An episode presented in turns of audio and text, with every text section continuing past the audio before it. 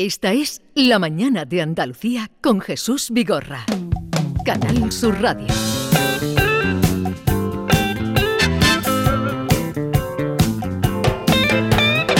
Antonio Muñoz Molina, buenos días. Hola, buenos días. ¿Qué tal estás? Mira, muy contento, bien, bien. ¿A, a qué hora tienes el ave? Las 11 menos cuarto. Bueno, hasta las 11 menos cuarto podemos estar hablando entonces. Porque siempre hablar contigo es un placer. Anoche estuviste en la feria, bueno, ayer tarde, en la feria del Ayer tarde, libro. sí. Vienes de la feria de Frankfurt, que has estado también, pasaste por Stuttgart, estás muy viajero. Bueno, ha sido una, fa- una rancha de un poco de viaje, pero va a terminar ya. Dentro de unos días me voy a Lisboa para estar un mes allí tranquilamente, sin moverme y sin... ¿Sabes? Pero sí, ha sido, bueno, el vi- esto me ha coincidido en Frankfurt, es que estaba la feria, la inauguración de la feria y, la, y las actividades estas españolas. Y luego yo tenía una novela mía, de Tus pasos en la escalera, Sí. que se acaba de publicarse en Alemania, ¿no? Entonces tenía, tenía cierta promoción que hacer, ¿no? Y, y has, eh, pero y has dedicado también a hacer a presentaciones de novela. Claro, claro. Pero sí. en el discurso que hiciste en Frankfurt estuviste muy contundente, bueno, como siempre. Bueno, es que si, si tienes que hablar en, en un acto público, es un género ese muy difícil, ¿no? Porque, porque tienes que, ya que estás allí, tienes que, tendrás que decir algo que sea sustancial, ¿no? Que no sea solo, que no sea solo retórica, ¿no? Y claro, yo es que eh, yo había estado en Frankfurt ya hacía 31 años, ¿no? Eh, eh, en la feria del 91 que estuvo dedicada a España.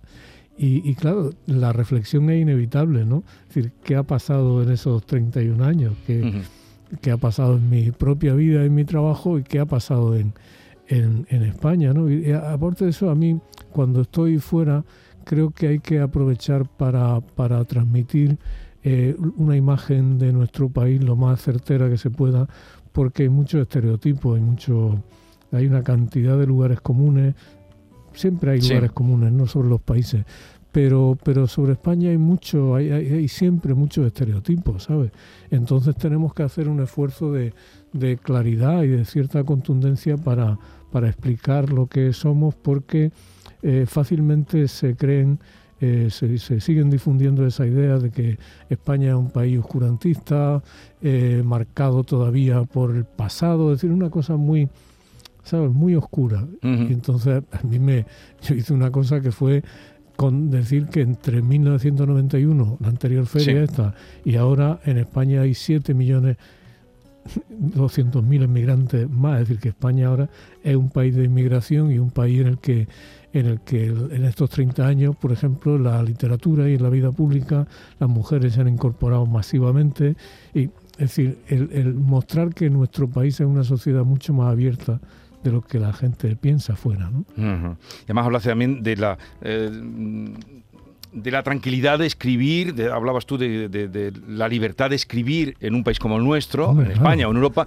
frente a la censura que, que- que hay en otros países y Claro. otros escritores que no pueden hablar, ¿no? Hombre, también hablé- para quitar tópicos. Claro, claro. Y, y hablé también de, los peligros que sigue habiendo, es decir, que men- mencioné a, a- a Salman Rushdie, ¿no? Sí. que, o a las mujeres iraníes, ¿no? Es decir, eh, eh, yo creo que es muy importante que no perdamos nunca de vista la, la necesidad de reivindicar la libertad de expresión y la libertad de espíritu, incluso dentro de nuestros propios países, en contra de, de- de tantas coacciones como hay, ¿no? Como la última vez que hablamos fue con motivo de tu libro Volver a dónde, eh, escrito durante la pandemia, hoy vamos a hablar de otras cosas. Eh, eh, aludías a las mujeres iraníes. ¿Cómo estás contemplando este movimiento? ¿Crees que, que la revolución allí, si llega o, o prospera, será mujer? Es increíble lo que están haciendo estas Bueno, mujeres. eso, eso es una cosa admirable, ¿verdad? Es decir, el, el- el ver el, el valor, ¿no? El valor, la, la serenidad, la, la- la fuerza de lo que de lo que están haciendo, ¿no?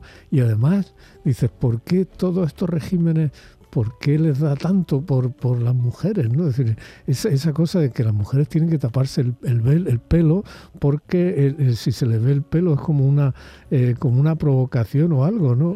Y, y luego ver la irracionalidad de, de- de- de países o de sitios en los que te privas del 50% de la población, ¿no? Desde la contribución a- del 50% de la población a tu, a tu vida, a tu economía, a tu, a tu progreso, ¿no?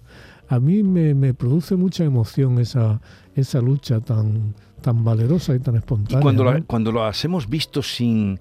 Es que no- nos imaginábamos que no tenían rostro, los rostros jóvenes que, Claro, que porque, tienen. eh, pues lo que te eh, lo guapas que son, habrá de todo, pero qué mm, ojos Hay mucha belleza. y ahí, qué claro. belleza.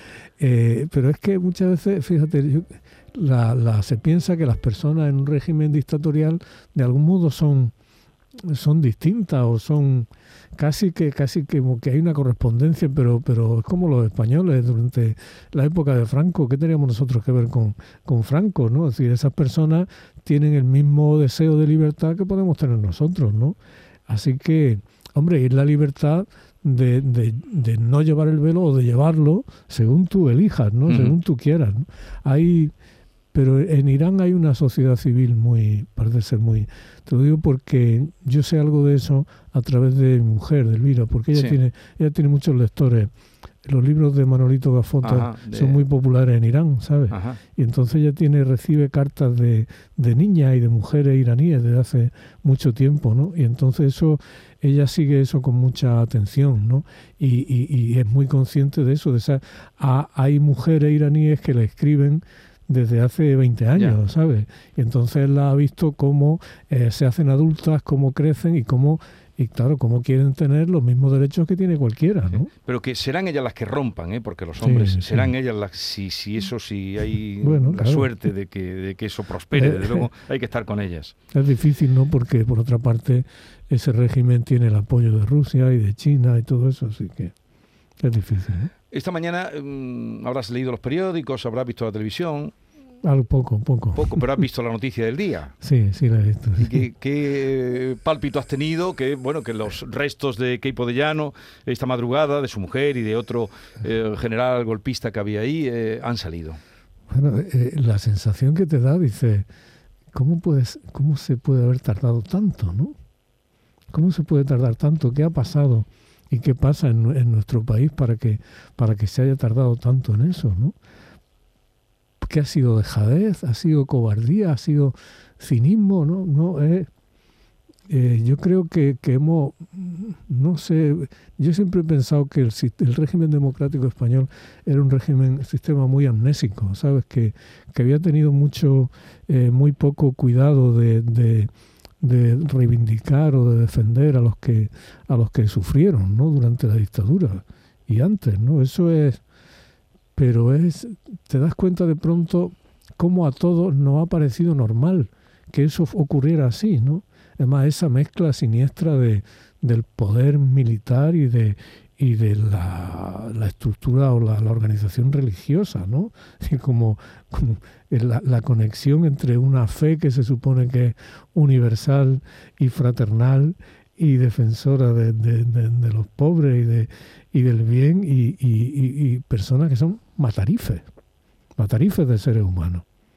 Porque eh, eh, no hay, esto no es esto no es propaganda ni nada, ¿no? Es, es el relato de los hechos históricos, el, el papel de Keipo de Llano en la, en la represión en los primeros meses de, de la guerra civil es un papel perfectamente conocido y es un papel sanguinario, ¿no? Entonces dices, ¿cómo, cómo hemos permitido esto? ¿Qué, qué clase de negligencia? ¿Qué clase de negligencia? ¿Te imaginas en una catedral alemana, en una iglesia alemana, que hubiera, que estuvieran los restos de un, de un jefazo de la SS? ¿No? Eh, Es imposible. eh, es inaudito, ¿no? Eh, así que, y, y- y lo peor de eso es caer en la cuenta ahora, ¿no? Eh, ¿Qué, qué distracción hemos, hemos tenido? ¿Qué clase de sociedad permite eso? ¿no? Porque dice, no, es que eso es el pasado, no se debe remover el pasado, hay que pensar en el presente, en el futuro. Claro que hay que pensar en el presente, pero no se puede permitir que el presente siga envenenado por eso, ¿no? ya están fuera.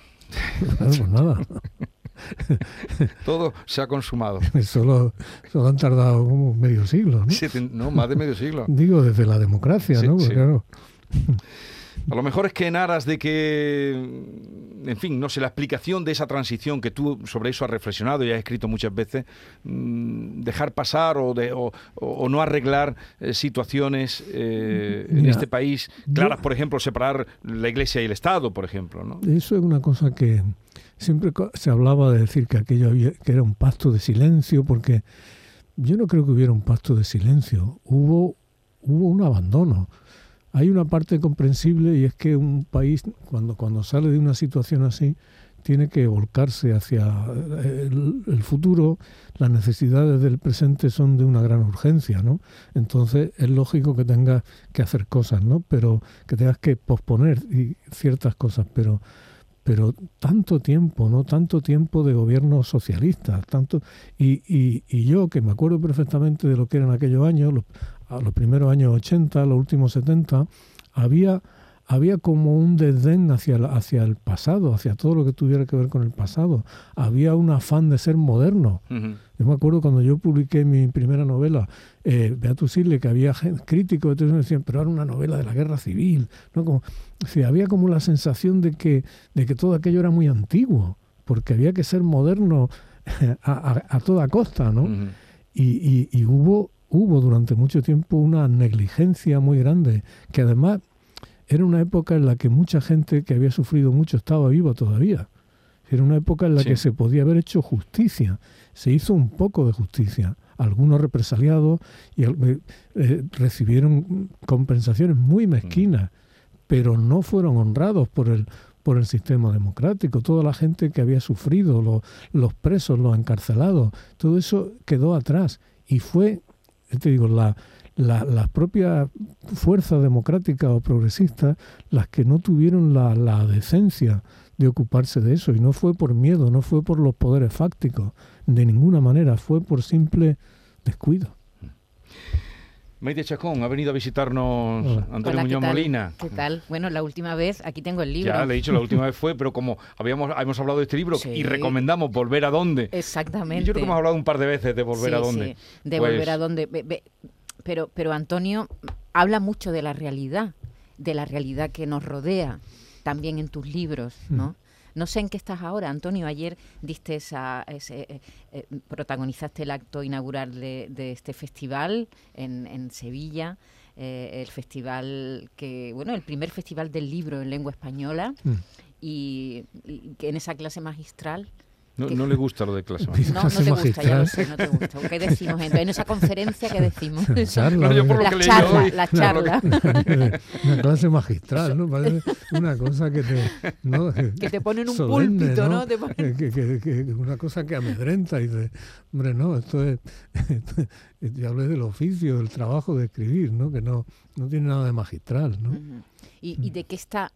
La realidad también es algo que que llena ¿no? tu, tu, forma de escribir. No es la única que hay, porque está también, bueno, la imaginación desbordada, ¿no? Sí, yo eso ayer tarde en esta clase.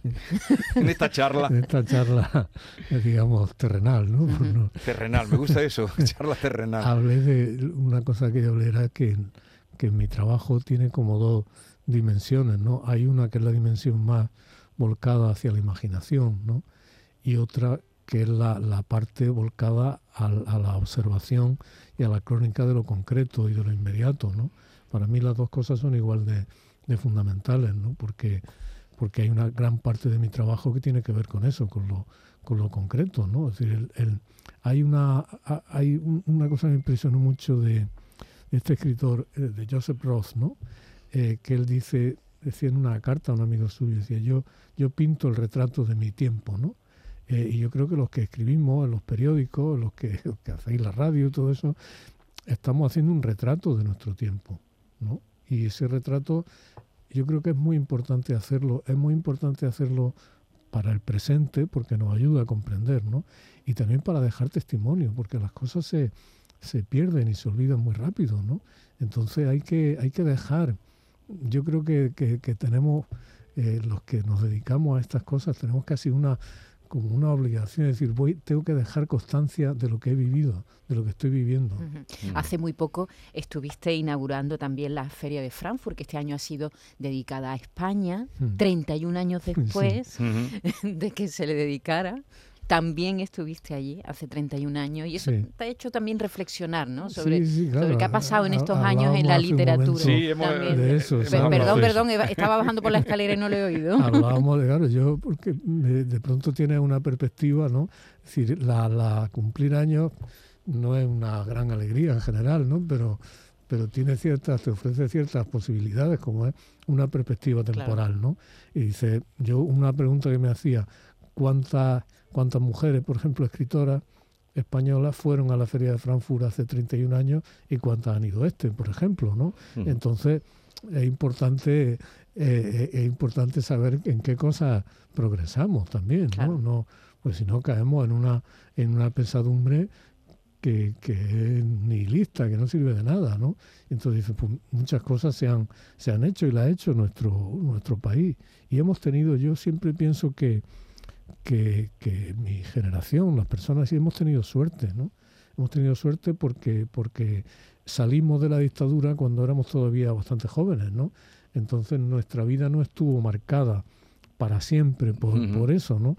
Y, y luego hemos vivido nuestra madurez, nuestra vida ha coincidido con el abrirse de, de nuestro país, ¿no? Es decir, yo, si eres- para ser escritor, eh, eh, eh, he tenido esa, esa ventaja que, que escritores de generaciones anteriores no tuvieron, ¿no? De, de- de tener la posibilidad de salir, de que nuestros libros sean leídos o sean. Traducidos. se han leídos. traducido. Es decir, que eso era, era muy difícil para, para, para, un- para escritores de, de generaciones anteriores, igual que era muy difícil para mujeres que escribieran el, el- el- el ser conocida, el ser publicada y el merecer respeto y atención. ¿no?